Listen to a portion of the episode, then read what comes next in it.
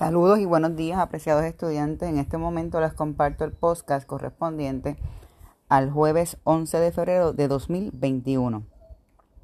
El plan para hoy es que participemos de la charla o conferencia o conversatorio que va a realizar la Universidad de Puerto Rico y el programa Proud, Orgullo, ¿verdad?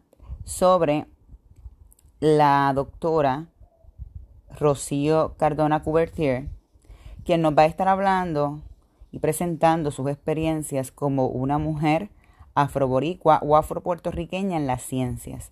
El propósito de que participemos de esta charla es familiarizarnos con las, realidades que enfrenta la población negra puertorriqueña, la, población eh, mestiza puertorriqueña, eh, ¿verdad? Que obviamente eh, somos producto de todo el desarrollo histórico que hemos discutido en las últimas semanas y cómo todavía en la actualidad esto ha afectado eh, a aquellos individuos que a través de su desarrollo económico, de sus estudios, ¿verdad? de su lucha, han buscado subir en el escalón social, o sea, ascender socialmente, pero cuán difícil puede ser para nuestros negros y negras puertorriqueños, cuán difícil se lo hace el sistema.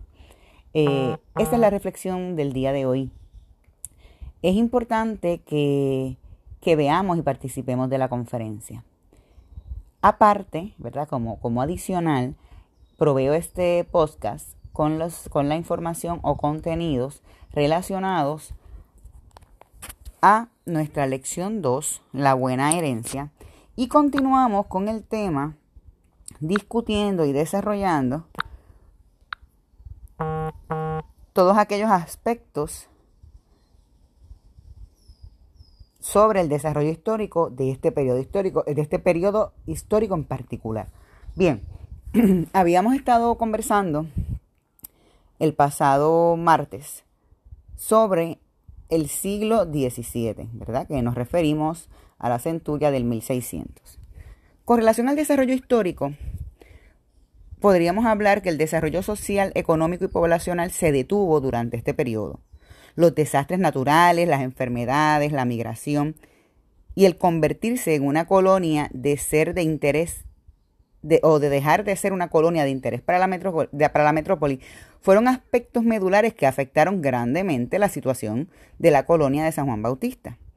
Hay registros históricos que establecen que surge un, surge un fenómeno que luego eh, es catalogado o nombrado como la cimarronería.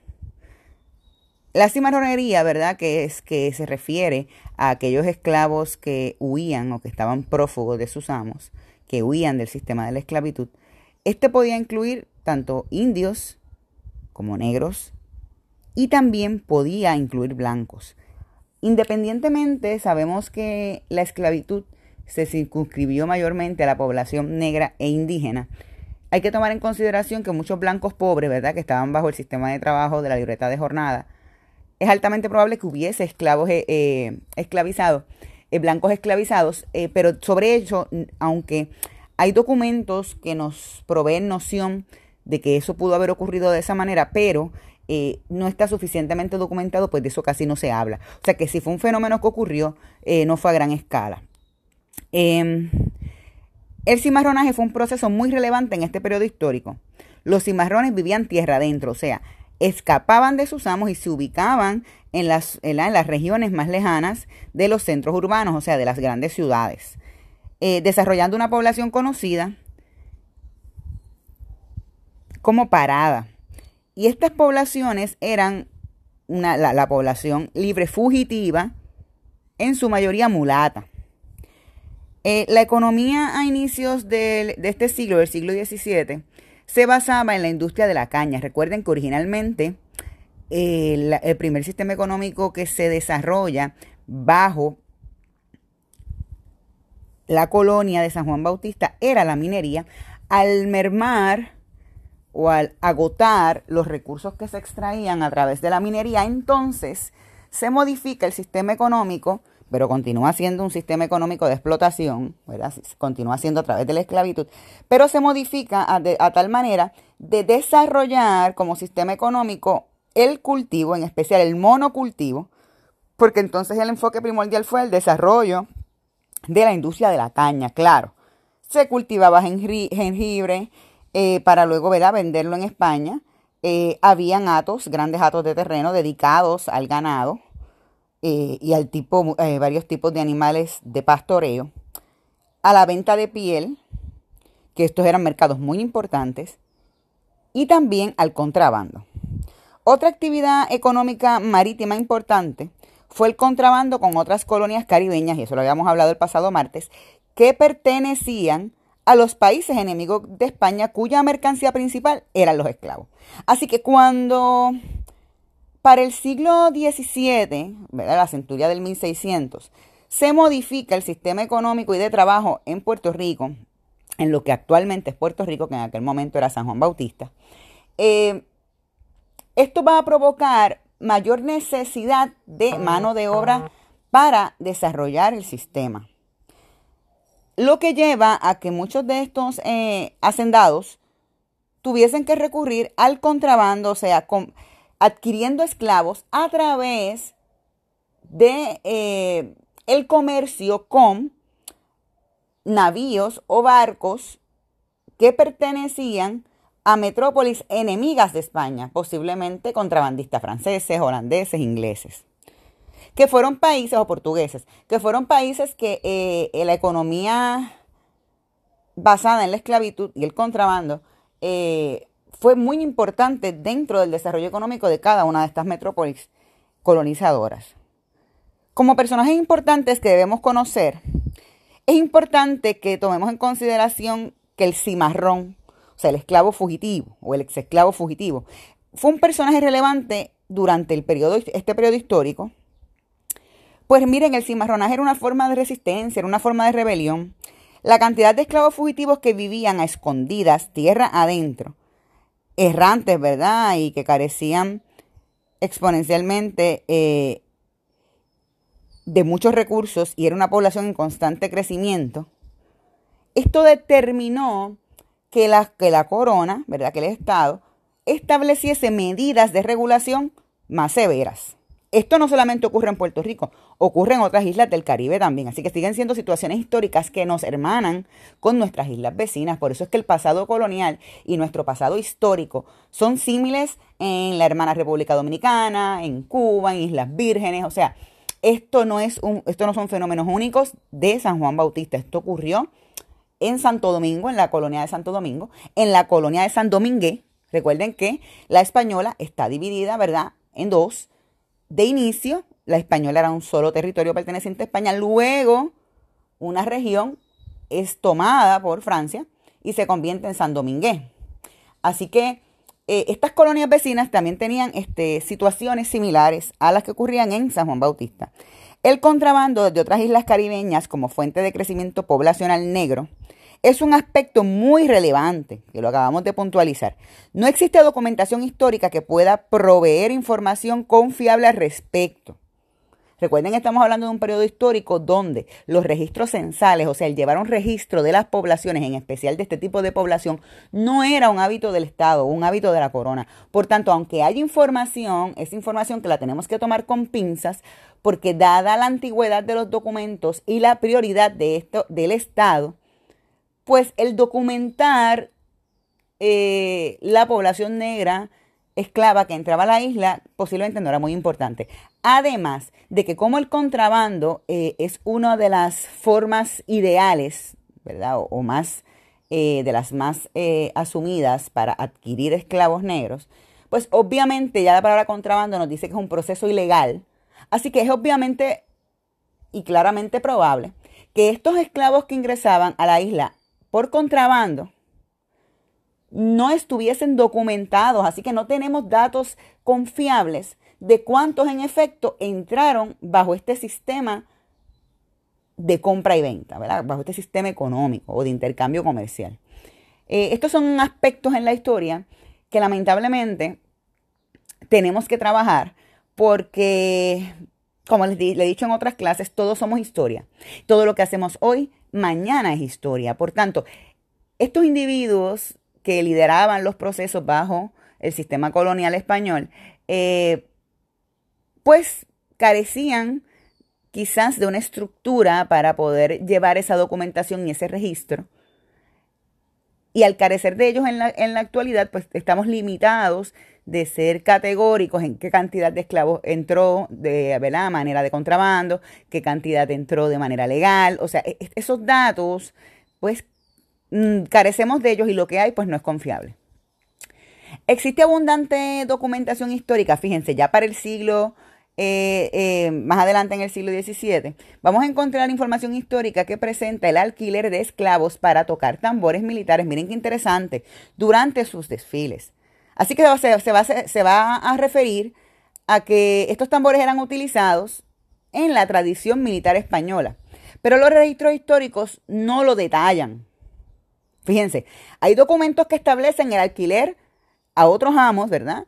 o algunos amos de algunos eh, esclavos, imagino que fuesen diestros, ¿verdad?, en el manejo del instrumento, y los alquilaban para eh, tocar los tambores en diferentes procesos o actividades de tipo militar.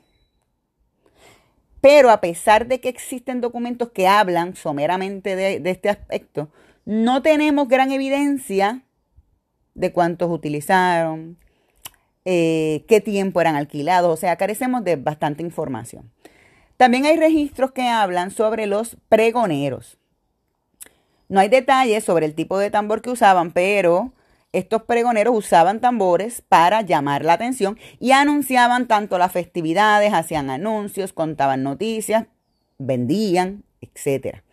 Recuerdan como los, como los verdureros, ¿verdad? Que pasan por la zona, por la zona de residencia, anunciando sus productos para venderlos. Pues de igual manera lo hacían eh, los pregoneros para comunicar noticias, hacer anuncios. Recuerden que estamos hablando de un periodo histórico donde no habían variedad de medios de comunicación. Y aunque sí existía, eh, ¿verdad? La imprenta, y eh, la imprenta, no, disculpen, aunque sí existía la documentación escrita, ¿no? Y, y, la posible comunicación a través de esta comunicación escrita, sabemos que la gran mayoría de la población no leía ni escribía. Así que el índice de analfabetismo era muy alto, lo que entonces eh, obligaba o creaba la necesidad de que la información fuese publicada a manera de pregoneros. Un tamboril llamado, llamado vulgarmente bomba el primer registro histórico en el que se habla del tambor de bomba data de 1797, o sea que estamos hablando que a finales del siglo XVIII, casi ya en el siglo XIX, es que un botánico francés llamado André Pierre, en su libro Viaje a la isla de Puerto Rico, hace referencia de que fue testigo de un baile y en este indica lo siguiente tambor llamado vulgarmente bomba. O sea, él, está contando, en, ¿verdad? Está narrando sus experiencias del viaje y en esa narrativa hace referencia a que, ¿verdad? Que vio a esclavos eh, bailando, cantando, tocando y que tocaban un tambor llamado vulgarmente bomba. Pero a eso se limita. Claro, no podemos, esto no es determinante para decir que el tambor de bomba eh, debe haber surgido como instrumento musical en la segunda mitad del siglo XVIII. Porque pudo haber surgido mucho antes, pero no tenemos documentación histórica que lo valide, ¿ve? Así que tenemos que limitarnos a pensar que el tambor de bomba es bastante reciente y que surge ya acabando el siglo XVIII. Eh, es importante hablar de que crece considerablemente la población y se extiende por toda la isla en formación. Recuerden que en el proceso de colonización y conquista, eh, en la isla y en los otros territorios coloniales, donde se integraban los colonos españoles, ellos iban fundando ciudades o centros metropolitanos, ¿verdad? Urbes, y poco a poco la población, mientras iba creciendo y se iban relocalizando, iban creando nuevos pueblos. Por eso es que en Puerto Rico actualmente tenemos pueblos que datan de hace 500 años de fundación, pero tenemos otros que apenas tienen 200. Así que e, esto lo que, lo que determina es que la distribución geopolítica de la isla eh, se va dando en un desarrollo histórico que va creciendo, ¿verdad? Que va creciendo según la población va creciendo.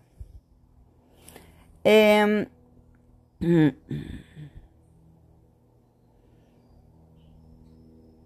se evidencia en registros históricos que la población mulata y mestiza que solicita la fundación de pueblos, estos eran mayormente clasificados, recuerden que para esta época la población se clasificaba por raza, ¿verdad? O por grupos raciales, según ellos, eh, el Estado determinaba, y eran clasificados como pardos libres.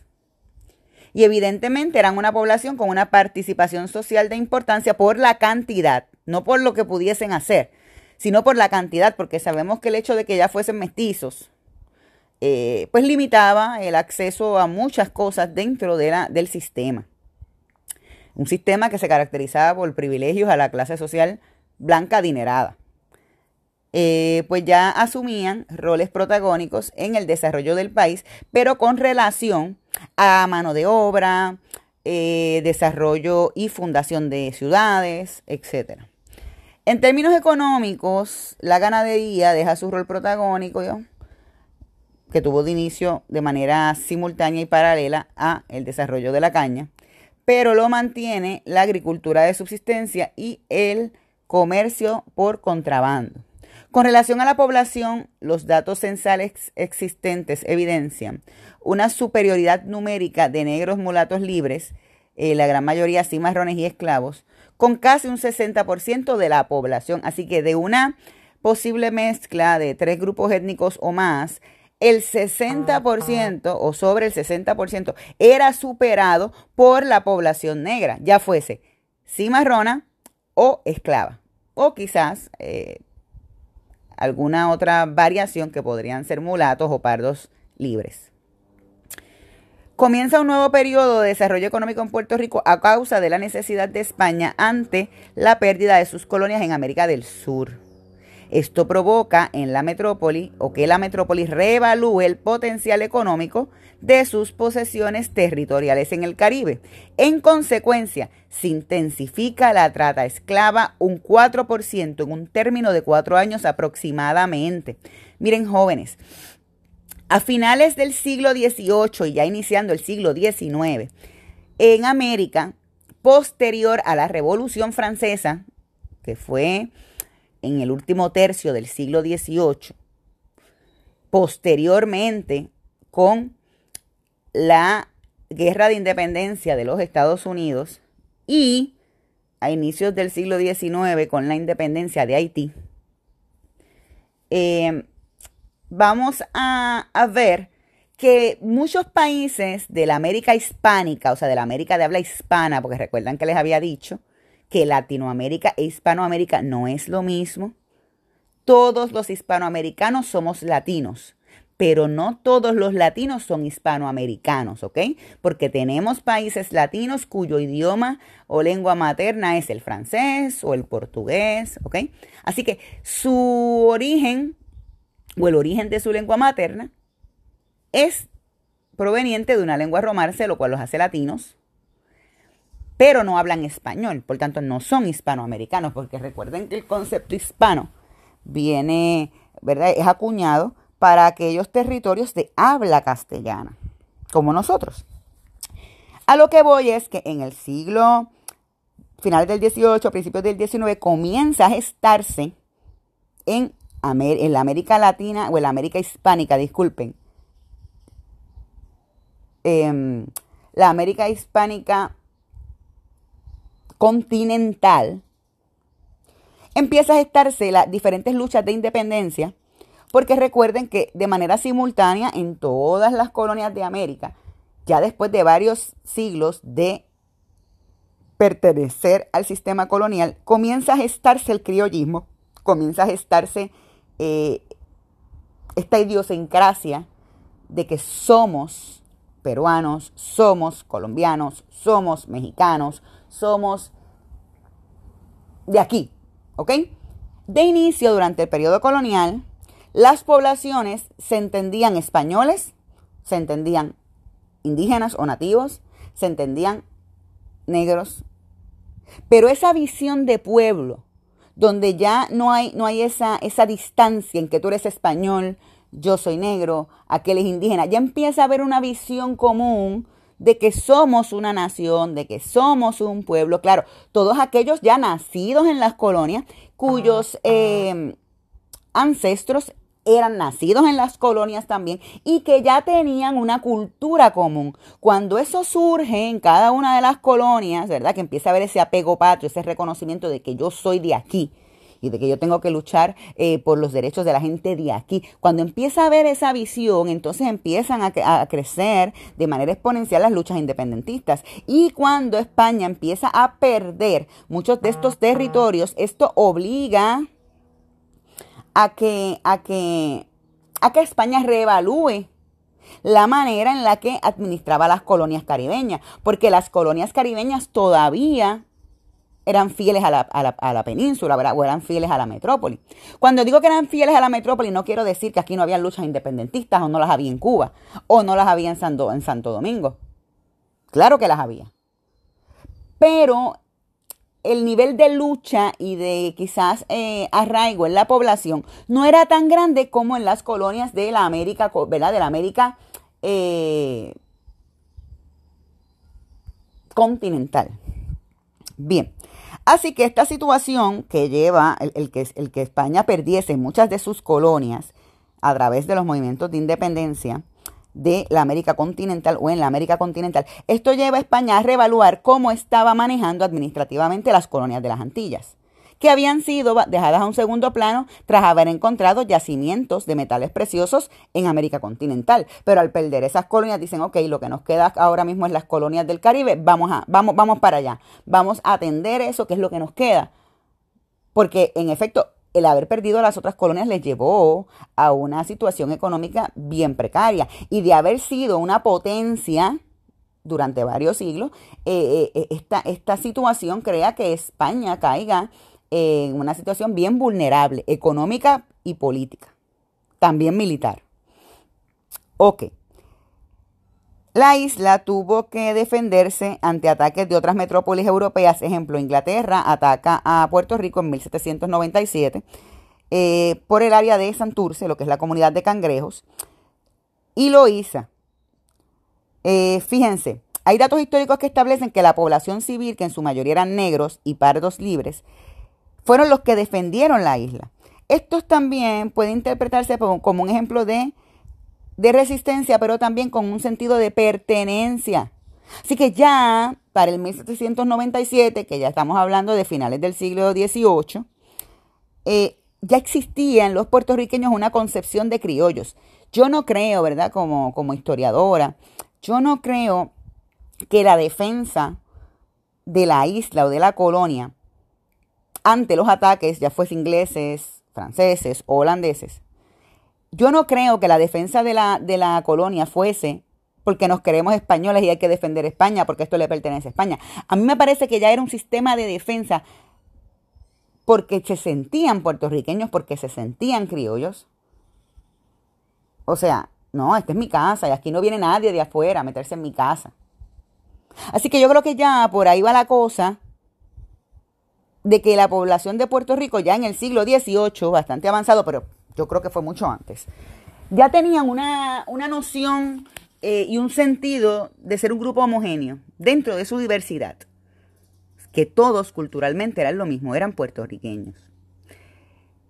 Dentro del siglo XVIII, final del siglo XVIII, eh, en este siglo, a los pardos mulatos eh, e hijos de libertos asumen roles de trascendencia histórica.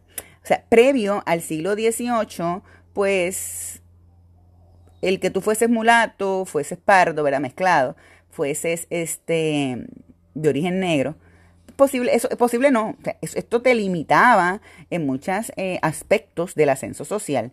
Pero independientemente, ya para finales del siglo XVIII vamos a tener puertorriqueños, eh, mulatos, mestizos, ¿verdad? Pardos, libres, que toman un papel protagónico o asumen un papel protagónico en distintos aspectos de la vida social de la época. Por ejemplo, podemos hablar de un Miguel Enríquez, contrabandista y comerciante.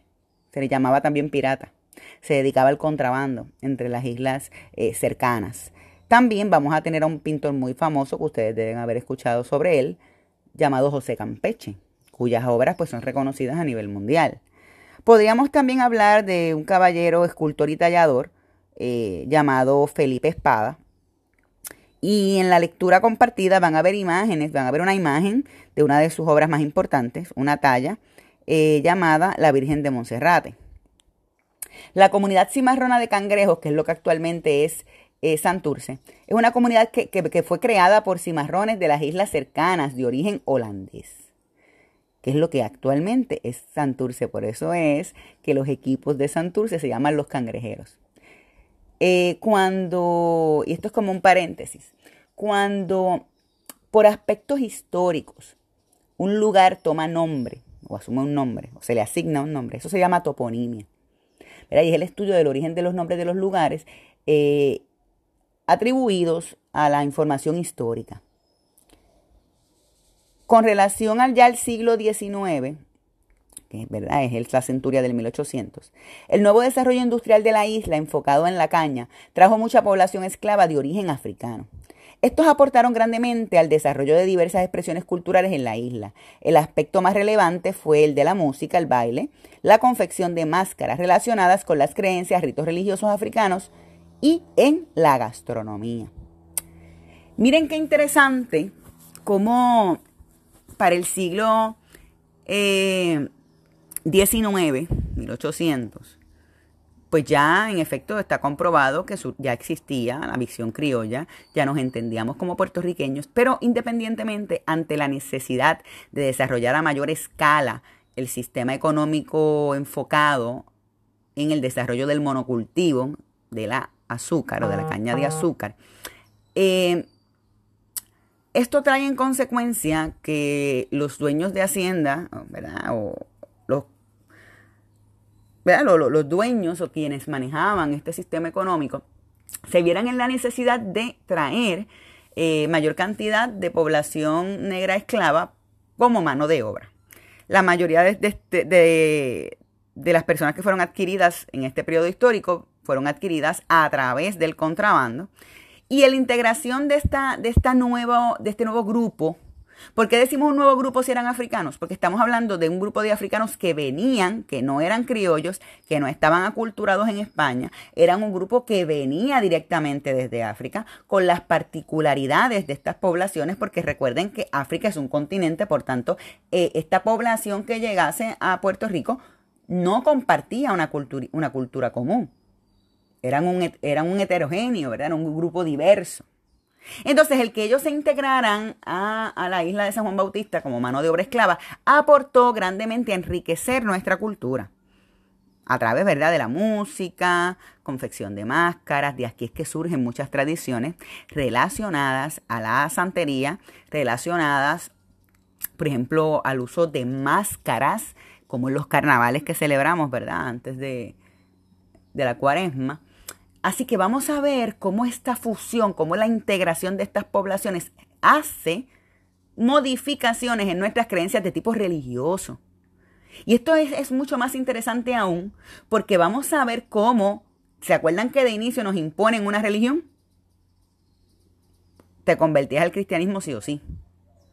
Pero entonces al integrar estas poblaciones, que ya sabemos que la mayoría de la población ya a esta época era negra, ellos integran distintos elementos de sus creencias religiosas. Ellos eran politeístas en su mayoría, tenían distintos dioses, especialmente también tenían diosas. Fíjense, y ahí es que viene el surgimiento de muchos, eh, de la talla de santos, de que hubiesen muchos santos, de que hubiese santos negros.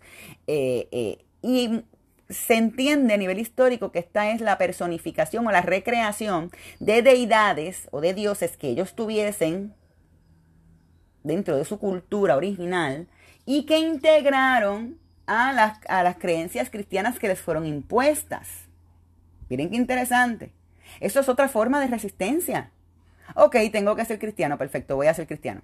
Pero entonces ahora yo voy a integrar deidades, imágenes, que se relacionan o están de una u otra forma atados a estas creencias originales. Miren qué interesante. Eso pasa también en Haití con el vudú, etc. Eh, tambores para los Reyes Magos. Aquí voy a narrarle ¿verdad? la experiencia de un extranjero que visitó a Puerto Rico y observó a miles de mujeres y hombres, negros, esclavos, libertos y pardos, celebrando por San Juan. Estos, estos festejaban, cantaban y bailaban, portando instrumentos musicales por las calles en comparsas y disfrazados. Se les parece a los carnavales que celebramos culturalmente en la actualidad. Leo la cita millares de africanos de las fincas inmediatas que vagaban por las calles al son de sus atabales y marimbas, los veíamos de deteniéndose en las puertas de las casas principales, los esclavos del servicio doméstico que salían a mezclarse en las danzas con sus compatriotas. Ignacio de Ramón Carbone. O sea que ya aparentemente este tipo de celebración y festividades era algo ya popular, cultural, o sea, la gente participaba en general de ellas. Se cree que se crean las condiciones para traer miles de esclavos desde África por la creciente industria azucarera. Y entonces la lucha de la población negra esclava por liberarse se intensifica. A mediados del siglo, estamos hablando del siglo XIX, ¿verdad? Eh, además de intensificarse la lucha, la industria cañera entra en una crisis.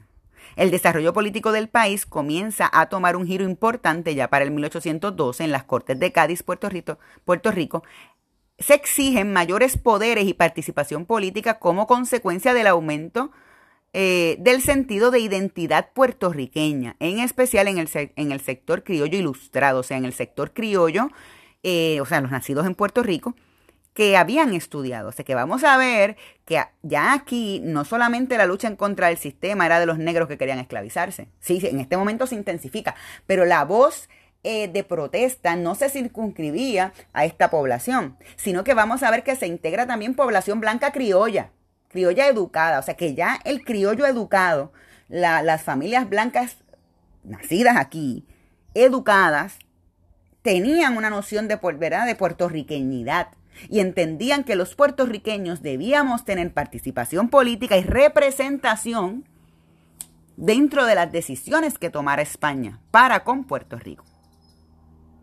Así que el siglo XIX es bien importante porque el siglo XIX es el que determina nuestro desarrollo histórico posterior con relación a un cambio de soberanía o un cambio en nuestro estatus eh, político.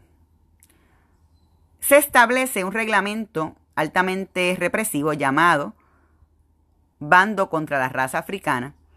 Este es un ejemplo del periodo de los gobernadores con poderes absolutos representado por, por Juan Prim y Prats se desarrolla la lucha política por independizar a Puerto Rico de España. Recuerden que ya los otros territorios en la América continental se habían independizado o se estaban independizando.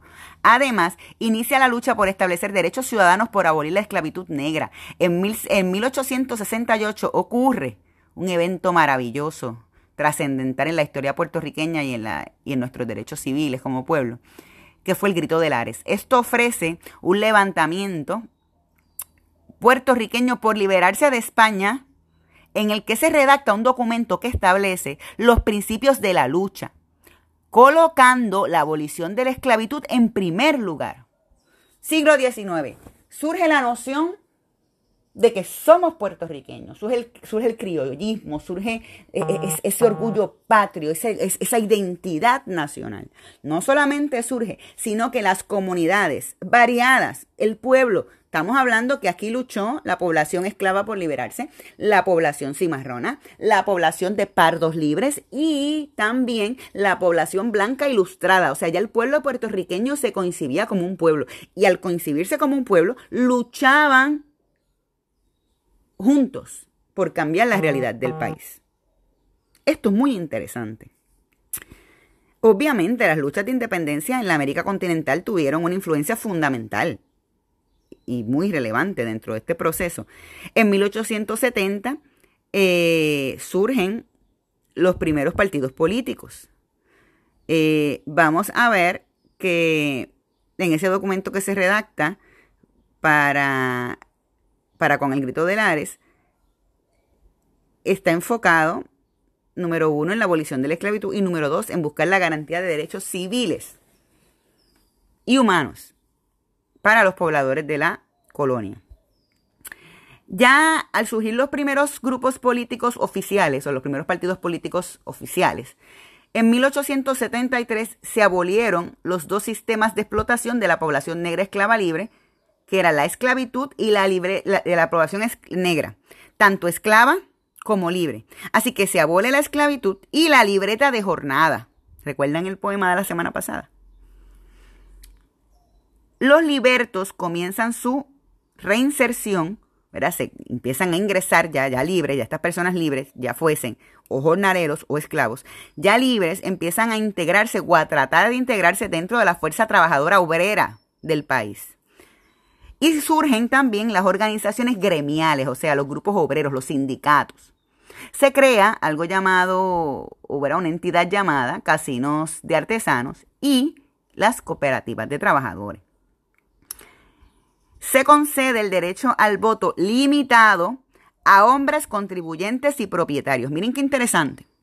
En el siglo XIX, que es uno de los siglos más trascendentales en la historia de Puerto Rico, eh, dentro de, de esas luchas que se llevan a cabo y se logran, como por ejemplo la abolición de la esclavitud, la abolición de la libreta de jornada, el que se nos concediera representación, eh, ¿verdad? Dentro de algunas decisiones que se tomaban en España para con Puerto Rico, se le concede a la población puertorriqueña el derecho al voto, pero este es limitado.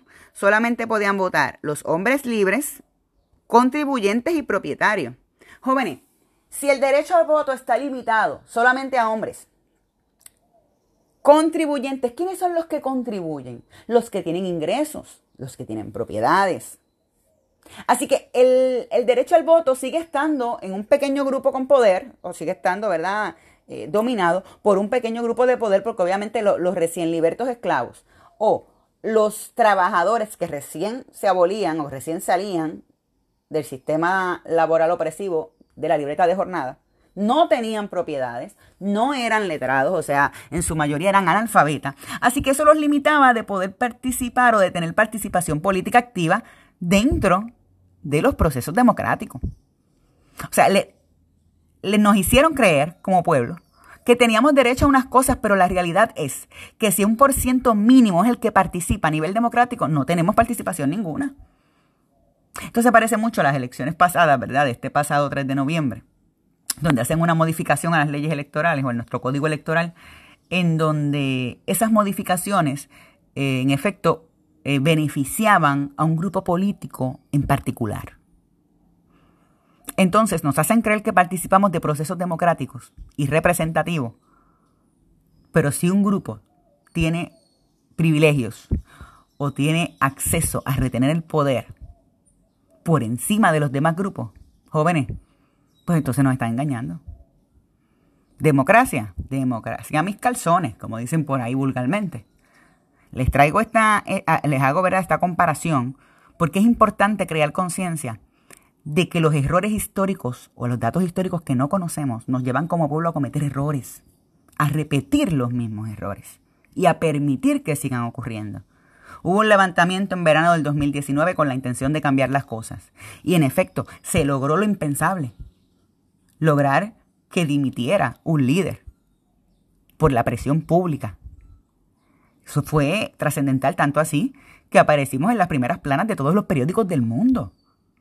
Y como pueblo debemos sentirnos orgullosos de eso, tuvimos ese poder.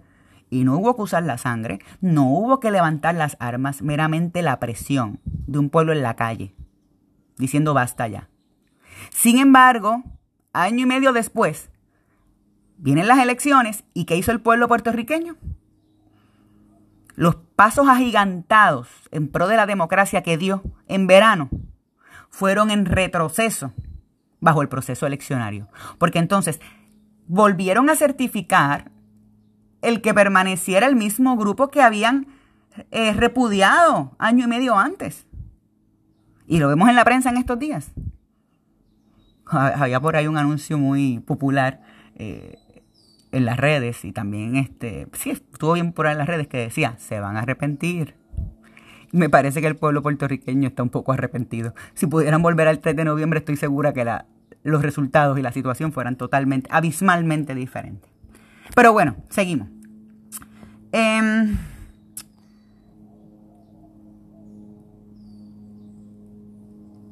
eh, uno de los, hubo dos, como les dije, el siglo XIX es determinante, es trascendental para la historia puertorriqueña, eh, especialmente en nuestra historia política. Pero hay, además del derecho al voto concedido para solamente los hombres contribuyentes y propietarios, es importante que tomemos en consideración que Puerto Rico en 1897, en febrero, para ser exacta, gracias a un documento llamado la Carta Autonómica, le fue concedido a Puerto Rico importantes poderes políticos. ¿Qué nos dice eso de Carta Autonómica? Autonómica, autonomía, distancia, decisiones. Así que en 1897 España le concede a Puerto Rico la Carta Autonómica, facultando al pueblo puertorriqueño de, la, de, tener el poder decisional en muchos aspectos administrativos. Esto era eh, trascendentalmente importante porque esto, esto le concedía a los puertorriqueños y les reconocía su derecho a tomar decisiones como pueblo. O sea, ya España reconocía que Puerto Rico era un pueblo, era una nación. Y que si la población de esa nación no estaba complacida con los procesos, esto les podía traer grandes consecuencias, como había ocurrido en el resto de las colonias ya independizadas. Pero meses después, un año después prácticamente, eh, en julio de 1898, Estados Unidos invade a, Puerto, invade a Puerto Rico por el suroeste de la isla, exactamente para ser exacta, por el área de Guánica. Invade a Puerto Rico 25 de julio de 1898 tras haber ganado la guerra hispanoamericana. No voy a entrar de lleno en la guerra hispanoamericana y sus, sus causas y consecuencias porque pues, ya eso, eso, es tema del curso de historia de Puerto Rico contemporánea, pero es importante saber que la incursión o la invasión a Puerto Rico surge tras el apoyo de Estados Unidos, de lo que era, Estados Unidos para aquel momento, que eran eh, las primeras colonias que fueron independizadas de Inglaterra. O sea, todavía Estados Unidos como lo conocemos hoy no existía. Bueno, habiendo dicho esto, eh, Estados Unidos había manifestado el Congreso, se había manifestado en favor de la lucha de independencia de Cuba y de Puerto Rico. ¿Ok? Tras eh, esta situación difícil en la que se encontraba España, difícil económica, difícil política, difícil a nivel militar, que se encontraba España a finales del siglo 19, disculpen, sí, del siglo XIX, em, los Estados Unidos apoyan y ayudan a la independencia cubana. Y de igual manera se hace ese compromiso con Puerto Rico, con los líderes independentistas de Puerto Rico. Tras iniciar este proceso de guerra con España, por cierto, esto se da tras una política establecida por Estados Unidos en la que se buscaba que América fuera para los americanos, o sea, que aquí no debían haber territorios que perteneciesen a metrópolis o que fueran administradas por metrópolis europeas. ¿Ok? Así que ya desde el siglo XIX los Estados Unidos estaban asumiendo un rol protagónico en las decisiones políticas del hemisferio e interviniendo en las decisiones particulares de los territorios. ¿Ok? Así que Puerto Rico es parte de este proceso a finales del siglo XIX. En efecto, se logra ganar la guerra, los estadounidenses ganan la guerra, eh, lo que trae por consecuencia que España perdiese a los últimos eh, territorios que le quedaban en América y algunos del Pacífico. Eh, véngase, como les dije, Cuba, Puerto Rico, eh, Islas Marianas, Filipinas. Bien, hay una película en Netflix interesantísima que trata sobre la historia de los últimos militares en Filipinas para la guerra hispanoamericana. Se las recomiendo. Es espectacular. Es, una, es un, documento histórico tremendo. Y nos da una noción de la situación de España a finales de siglo. Cómo de ser eh, el, el país de mayor poder se convierte en un país en decadencia. Y les ha tomado muchos años eh, poder levantarse en sus propios pies. Así que hasta cierto punto le podríamos llamar a esto karma, ¿no? Porque bastante explotaron a las Américas y se enriquecieron de las Américas y de nuestra gente y de la gente que trajeron de manera eh, obligatoria a trabajar bajo un sistema de trabajo eh, totalmente humillante, indigno y, que iba en contra de todos los principios humanos, ¿verdad? O de todas las ideas que tengamos de humanidad. Así que hasta cierto punto podríamos pensar que es karma. Pero volviendo a lo que nos compete, al Estados Unidos eh, ganar la guerra hispanoamericana invade a Puerto Rico en 1898 y eh, cumpliendo su, su acuerdo o su compromiso con el pueblo cubano, posteriormente, si mi memoria no falla, en 1905 se le concede a Cuba eh, su independencia, o se le reconoce su independencia. Cosa que no pasó con Puerto Rico, Puerto Rico no fue independizado como originalmente había sido acordado. Puerto Rico, pues sabemos que hasta la actualidad tenemos un vínculo o una relación política con los Estados Unidos, relación política que se ha transformado a través del tiempo, de inicio con un gobierno militar eh, totalmente impuesto por Estados Unidos, luego con la concesión de derechos eh, civiles, donde había algo de participación de parte de los puertorriqueños, más adelante para la década del 50 con eh, la concesión de la creación de una asamblea constituyente, constitutiva, que, entonces conforma nuestro actual sistema de estatus, que es el Estado Libre Asociado. Y pues ya conocemos este, que a través de la historia el pueblo puertorriqueño en ese periodo histórico fue engañado, pues la realidad es que siempre seguimos siendo una colonia, hasta el sol de hoy en el 2021. Eh, personajes que debemos conocer. Miren, eh, el periodo desde el 1795 hasta el 1848 es conocido como el de los esclavos rebeldes y cimarrones, porque ocurren unas 22 rebeliones, conspiraciones e insubordinaciones de esclavos en más de 10 municipios. Además de un sinnúmero de fugas de esclavos. Ramón Emeterio Betances, de ascendencia negra, abolicionista, médico y revolucionario, por cierto, mayagüezano, eh, funda la Sociedad Secreta Abolicionista en Mayagüez con la ayuda de importantes figuras de la isla. Eh, compraba, esto, esto es maravilloso y una, ¿verdad? una información histórica me parece que muy linda, compraba la libertad de niños esclavos que él llevaba a bautizar. Redacta en 1867 la proclama Los mandamientos del hombre libre, utilizado en el levantamiento de Lares para la declaración de los principios de la lucha independentista y abolicionista. Y les voy a hacer lectura de lo que redactó Ramón Emeterio Betances a finales del siglo XIX eh, con relación a los derechos de los puertorriqueños y puertorriqueñas de la época. El gobierno de la reina Isabel II lanza sobre nosotros una terrible acusación. Recuerden que estamos hablando en un periodo histórico donde hubo muchas, muchas eh, rebeliones, levantamientos, lucha de muchos grupos eh, abiertamente pro independencia de Puerto Rico y apoyando la independencia de Cuba. O sea que eh, era un momento político de mucha inestabilidad y de mucha efervescencia. E indica el doctor Betances. El gobierno de la reina Isabel II lanza sobre nosotros una terrible acusación dice que somos malos españoles. El gobierno nos calumnia. Nosotros no queremos la separación, nosotros queremos la paz, la unión con España. Más es justo que pongamos nosotros también condiciones en el contrato. Son muy sencillas. Helas aquí. Número uno, abolición de la esclavitud.